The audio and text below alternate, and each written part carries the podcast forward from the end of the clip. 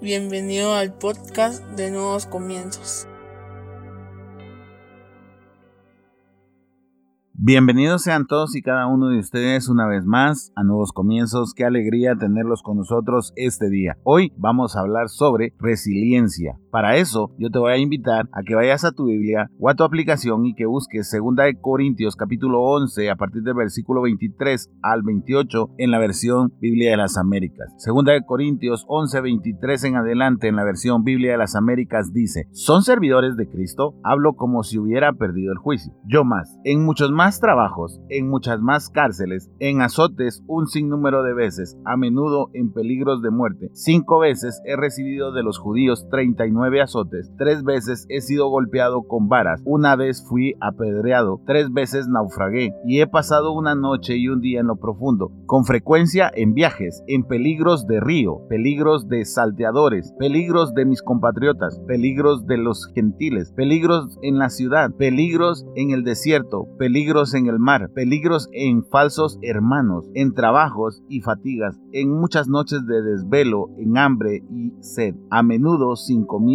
en frío y desnudez. Además de tales cosas externas, está en mí la presión cotidiana de la preocupación por todas las iglesias. Cierra tus ojos, vamos a orar. Padre, en el nombre de Jesús te damos gracias, Señor, por el privilegio que nos das de compartir tu palabra. Te pedimos que hables a nuestra vida, a nuestra mente, a nuestro corazón, a nuestro espíritu, que renueves nuestros pensamientos, que nos permitas comprender a cabalidad todo lo que tú quieres enseñarnos este día. Pero sobre todo, Señor, que podamos llevar a la práctica lo que hoy aprendamos para no solo ser oidores de tu palabra, sino hacedores de la misma. En el nombre poderoso de Jesucristo. Amén y amén. Como te digo, hoy vamos a hablar sobre la resiliencia. Y tal vez esta palabra es muy común para ti o tal vez es nueva, no lo sé. El concepto de resiliencia es aquella capacidad que tiene la persona para sobreponerse a las situaciones fuertes o las situaciones adversas. Esto lo define la psicología y la psicología lo sacó de un concepto físico que lo podemos concluir con el hierro. Resiliencia se le llama a la fuerza que tiene el hierro ante la inclemencia del tiempo, el poder mantenerse fuerte ante la inclemencia del tiempo. Eso se llama la fuerza de resiliencia. Y de ahí lo tomó la psicología para aplicarlo en nuestra vida diaria. La diferencia de lo que aplica la psicología de resiliencia es que ellos dicen que es una fuerza interna que nos permite a nosotros sobreponernos a las diferentes situaciones difíciles en nuestra vida. Ahora, la resiliencia para un cristiano debe de ser la fortaleza que Dios le da a uno para sobreponerse a situaciones adversas. ¿Por qué te digo esto? Porque esta palabra ha estado muy de moda últimamente y ha estado de moda a causa de las circunstancias que se están viviendo en la sociedad. Desafortunadamente la sociedad desecha al Señor y dice que tiene una fuerza interna y nosotros sabemos que esa fuerza interna es la fuerza que Dios nos da. Prueba de eso es que a lo largo de la historia de la palabra de Dios, a lo largo de la Biblia, existen personas que fueron resilientes. Job, José, Noemí, Esther y del que hablamos hoy, que es Pablo. Yo no sé si tú conocías este pasaje, segunda de Corintios 11 del 23 al 28. Cuando yo lo leí por primera vez, me sorprendió el detalle con el que Pablo habla. O sea, comienza a hablar sobre las cárceles, sobre los trabajos, sobre los azotes, sobre que cinco veces había recibido 39 azotes. Estamos hablando que fueron 195 azotes en total que tres veces había sido golpeado con varas, que fue apedreado, que tres veces naufragó. Y esto es impresionante porque Pablo nunca, nunca abandonó, sino todo lo contrario, siempre se mantuvo fiel, siempre se mantuvo a, al pie del cañón, como diríamos nosotros. Sabes, el cristiano debe de ser resiliente. ¿Por qué? Porque simple y llanamente tiene la fuerza del Señor, tiene la fortaleza de Dios. Nosotros debemos de pedirle al Señor ser resilientes, tener esa fortaleza que a pesar de las circunstancias, a pesar de los momentos difíciles, nosotros nos podamos mantener en pie, nos podamos adaptar, podamos ser personas que tengamos esa fuerza para no darnos por vencido, para no abandonarnos, para no deprimirnos, para no entristecernos por un largo tiempo. Es permitido entristecernos, pero no para vivir así siempre. Desafortunadamente el cristiano hoy en día no le gusta que le hablen sobre esto, no le gusta que le digan que van a haber momentos difíciles y van a haber momentos difíciles por el simple hecho de que esos momentos o esas situaciones difíciles, el Señor las utiliza para formar nuestro carácter. Por eso es que hoy vemos tantos cristianos sin carácter, vemos tantos cristianos que desean ser mimados, vemos tantos cristianos que desean ser consentidos y vemos tantos líderes queriendo consentir a estos cristianos cuando en realidad lo que les deberían de enseñar es que uno debe de confiar en el Señor, que uno debe de tener la fortaleza y la fuerza sabiendo que Dios no lo va a abandonar a uno a pesar de la situación en la que uno se encuentre. Mi mamá tiene un dicho y dice, no siempre se está bien y no siempre se está mal. Y eso es muy cierto como cristiano. Yo no te puedo asegurar a ti que siempre te va a ir bien. Es posible que vas a fracasar en tu empresa. Es posible que te vas a quedar sin trabajo. Es posible que te vas a encontrar en una situación familiar apremiante. Es posible que mañana vas a recibir una noticia muy fuerte que va a provocar mucho dolor en tu vida. Eso es posible. ¿Sabes por qué? Porque tenemos una vida, pero que aún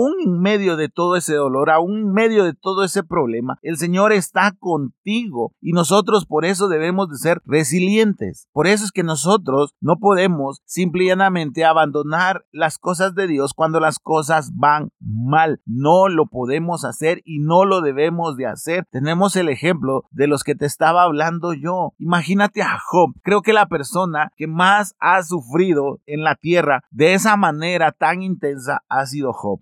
Se le murieron los hijos, se le murió el ganado, la esposa le dijo que abandonara al Señor, le vino una enfermedad como sarna que eran unas ampollas impresionante, eran unos granos que le picaban demasiado, sus amigos les decían que estaba en pecado, pero es impresionante cuando tú vas a Job 19, 23, 27. Aquí los amigos lo están atacando, aquí los amigos están diciendo que él está en pecado, aquí los amigos le están diciendo que el Señor está haciendo todas esas cosas para que él reconozca que ha pecado, lo está criticando. ¿Cuántas veces no en medio de los problemas, en medio del dolor, en medio de las situaciones, tus amigos o los mismos hermanos de la iglesia o las mismas personas que asisten a la iglesia te han criticado y te han juzgado. Observa lo que dice Job. Oh, si mis palabras se escribieran, si se grabaran en un libro, si con cincel de hierro y con plomo fueran esculpidas en piedra para siempre. Yo sé que mi redentor vive y al final se levantará sobre el polvo y después de deshecha mi piel, aún en mi carne, veré a Dios, al cual yo mismo contemplaré y a quien mis ojos verán y no los de otro. Desfallece mi corazón dentro de mí. Es Job siendo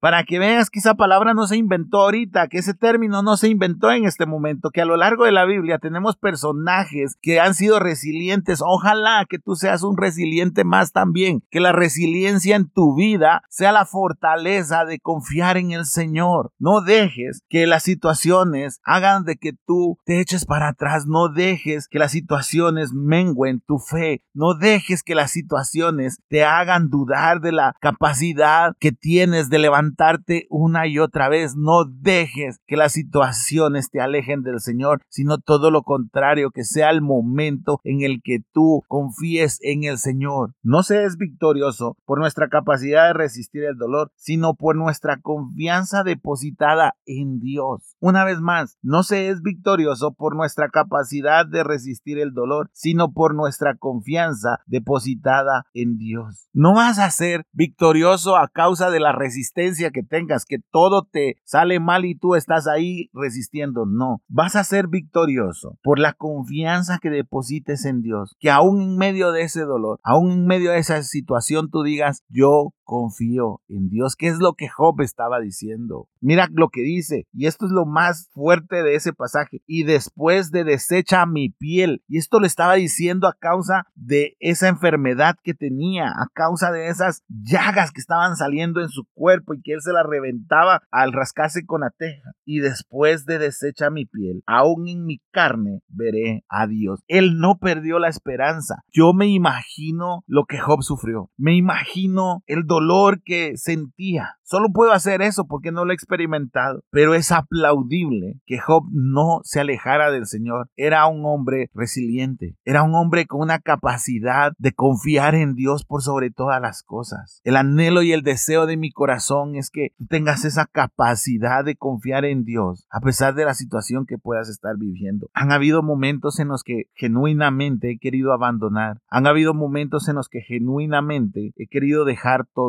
y tirarlo, porque me he sentido sin la capacidad de superarlo, porque he sentido que ya no puedo más, que me ha tocado durísimo y aseguro que te ha tocado a ti también durísimo. Pero sabes, es ahí donde la fortaleza de Dios viene, donde esa fuerza que los psicólogos definen como la interna y que yo la defino como la fuerza que proviene de Dios, esa fuerza permitió que yo pudiera continuar, que me pudiera levantar aún del polvo y seguro que en tu vida hay un testimonio de algún momento en el que te levantaste, aunque todos los demás no lo esperaban. De que en tu vida hay un testimonio de que cuando todo mundo decía que ibas a abandonar, tú decidiste permanecer firme y continuaste creyendo en Dios. Eso es ser resiliente. Para los cristianos, hoy en día, esa palabra debería ser parte de nuestro vocabulario. ¿Por qué? Porque nuestra fuerza de adaptarnos a las situaciones más fuertes o a las situaciones que extraordinariamente causan tristeza en nuestra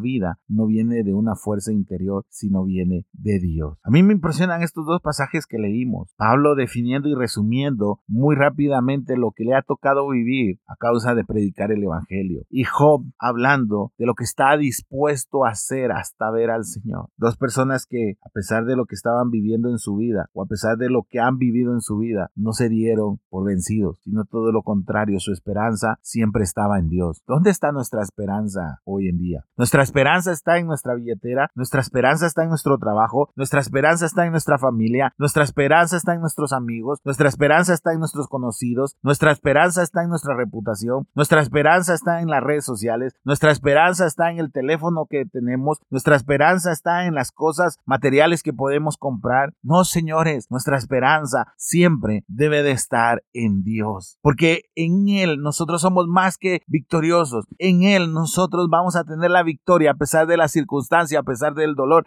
a pesar de que todo mundo alrededor de nosotros vea que nos está yendo mal, nosotros sabemos que al final vamos a tener la victoria, no para que todas esas personas se coman sus palabras, sino para que todas esas personas vean que existe un Dios y Dios sigue siendo poderoso como lo era antes, como lo es hoy y como lo seguirá siendo mañana. Por eso es que debemos de ser resiliente. Un cristiano debe ser más resiliente que las personas que no son cristianas. Mira lo que decía Martin Luther King. Debemos aceptar la decepción finita, pero nunca debemos perder la esperanza infinita. ¿Sabes a qué se refería Martin Luther King? Se refería a que por momentos vamos a estar decepcionados de la situación que vivimos, pero no podemos perder la esperanza infinita llamada Dios. ¿Qué esperanza infinita tenemos? A Dios. Y eso debe ser suficiente para reponernos de las peores situaciones que hemos vivido o que estamos viviendo. Yo sé que es difícil, yo sé que en el momento en el que uno está metido en medio de la prueba. Yo sé que en medio de esa situación de dolor, de tristeza, de agobio, de traición, yo sé que es difícil ver que Dios está ahí, pero créeme, Dios está usando esa situación para fortalecerte, para hacerte más fuerte, porque de lo contrario tú no tendrías el carácter suficiente para conquistar aquello que está en tu propósito. El dolor nos hace más fuerte, créemelo cuando te lo digo. El dolor te hace una persona de convicción. No es que por eso es que el Señor nos castigue y no es por eso que el Señor nos mande dolor, sino que simple y llanamente tiene el amor suficiente para que en medio del dolor pueda trabajar en nosotros y hacernos personas resilientes. Es impresionante, pero contándote estas dos historias, y puedo contarte la de José, y puedo contarte la de Noemí, y puedo contarte la de Esther, pero mira el resumen que hace Pablo. Esto es después, esto no es antes, esto es después de la segunda carta de Corintios, donde él hace el resumen de lo que has sufrido a causa de compartir el Evangelio. Mira lo que dice en Filipenses 4, 12, 13. Dice, sé vivir en pobreza y sé vivir en prosperidad. En todo y por todo he aprendido el secreto tanto de estar saciado como de tener hambre, de tener abundancia como de sufrir necesidad. Todo lo puedo en Cristo que me fortalece. Wow. Nosotros los cristianos nos aprendemos eh, Filipenses 4:13. Eso lo sabemos de memoria. Todo lo puedo en Cristo que me fortalece. Pero es diferente leerlo. Cuando has leído 2 de Corintios 11, 23 al 28, lo que leímos hoy, y luego escuchar en conjunto ese pasaje con el 12. Sé vivir en pobreza y sé vivir en prosperidad. En todo y por todo he aprendido el secreto tanto de estar saciado como de tener hambre, de tener abundancia, como de sufrir necesidad. Todo lo puedo en Cristo que me fortalece. Eso es decirlo con autoridad y con propiedad. Después de todos esos azotes, después de ser apedreado, después de ser encarcelado, después de ser acusado, después de ser traicionado, después de, de encontrar falso testimonio, después de haber naufragado, Pablo dice, todo lo puedo en Cristo que me fortalece. Wow. Dime tú si hay una mejor definición de resiliencia. Dime tú si hay una mejor definición de tener esa fuerza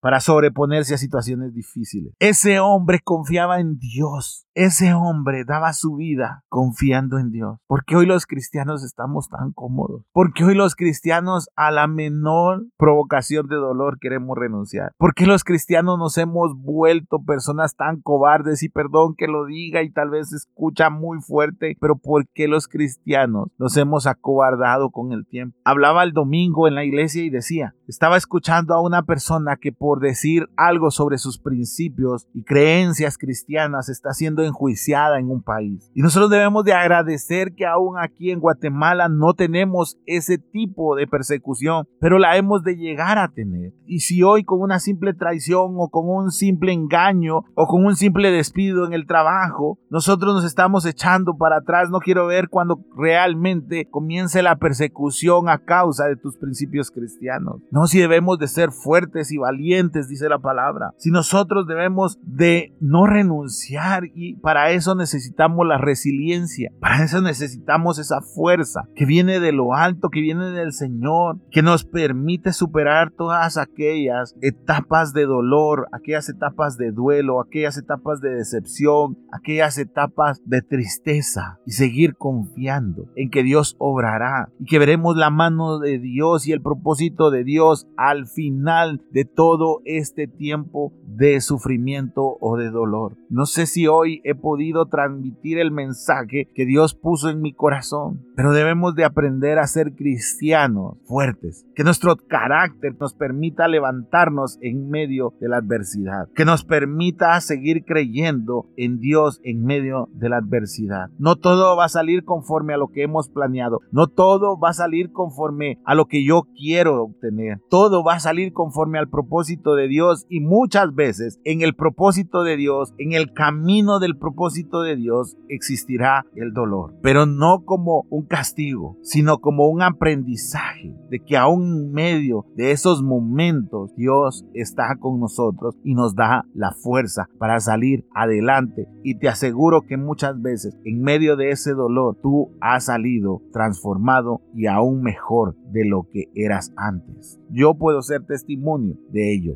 Yo puedo decirte que en medio de ese dolor en serio quería gritar, lloré, sufrí, pero también fui transformado en la manera de confiar en Dios. Aún en medio de todo el dolor que nos ha tocado vivir con mi familia, podemos decir que Dios nunca nos ha abandonado. Aún en medio de la pobreza que nos ha tocado vivir en algún momento o en algún punto de mi vida, podemos decir que Dios no nos ha abandonado. Aún en medio del luto y del dolor, puedo decir que Dios no me ha abandonado. Yo sé que no es fácil. Yo no te estoy diciendo aquí que, wow, esto es lo más fácil y sencillo del mundo. No, va ser difícil. Te aseguro que Pablo tuvo que lidiar con muchos pensamientos. Te aseguro que Job tuvo que lidiar con muchos pensamientos, pero no se echaron hacia atrás. Siguieron confiando en Dios. ¿Cuánto estamos nosotros dispuestos a confiar en Dios? ¿Somos cristianos resilientes o somos de aquellos que a las primeras de cambio nos echamos para atrás? Cierra tus ojos, vamos a orar. Padre, en el nombre de Jesús te damos gracias, Señor, por el privilegio que nos das de escuchar tu palabra. Gracias, Señor, porque has hablado a nuestra vida. Porque muchas veces esta característica o esta cualidad, Señor, la hablamos. Porque muchas veces, Señor, pensamos que en medio del dolor y en medio de la tristeza, en medio del luto, tú nos has abandonado. Pero hoy sabemos, Señor, que en medio de la adversidad, tú fortaleces nuestro carácter para que podamos vencer cualquier situación y seguir hacia el propósito que tú tienes en nuestra vida. Señor, sabemos que tú no nos abandonas, que tú no nos dejas en esos momentos, sino estás ahí dándonos fortaleza y sigues, Señor, confiando en que nosotros tengamos esa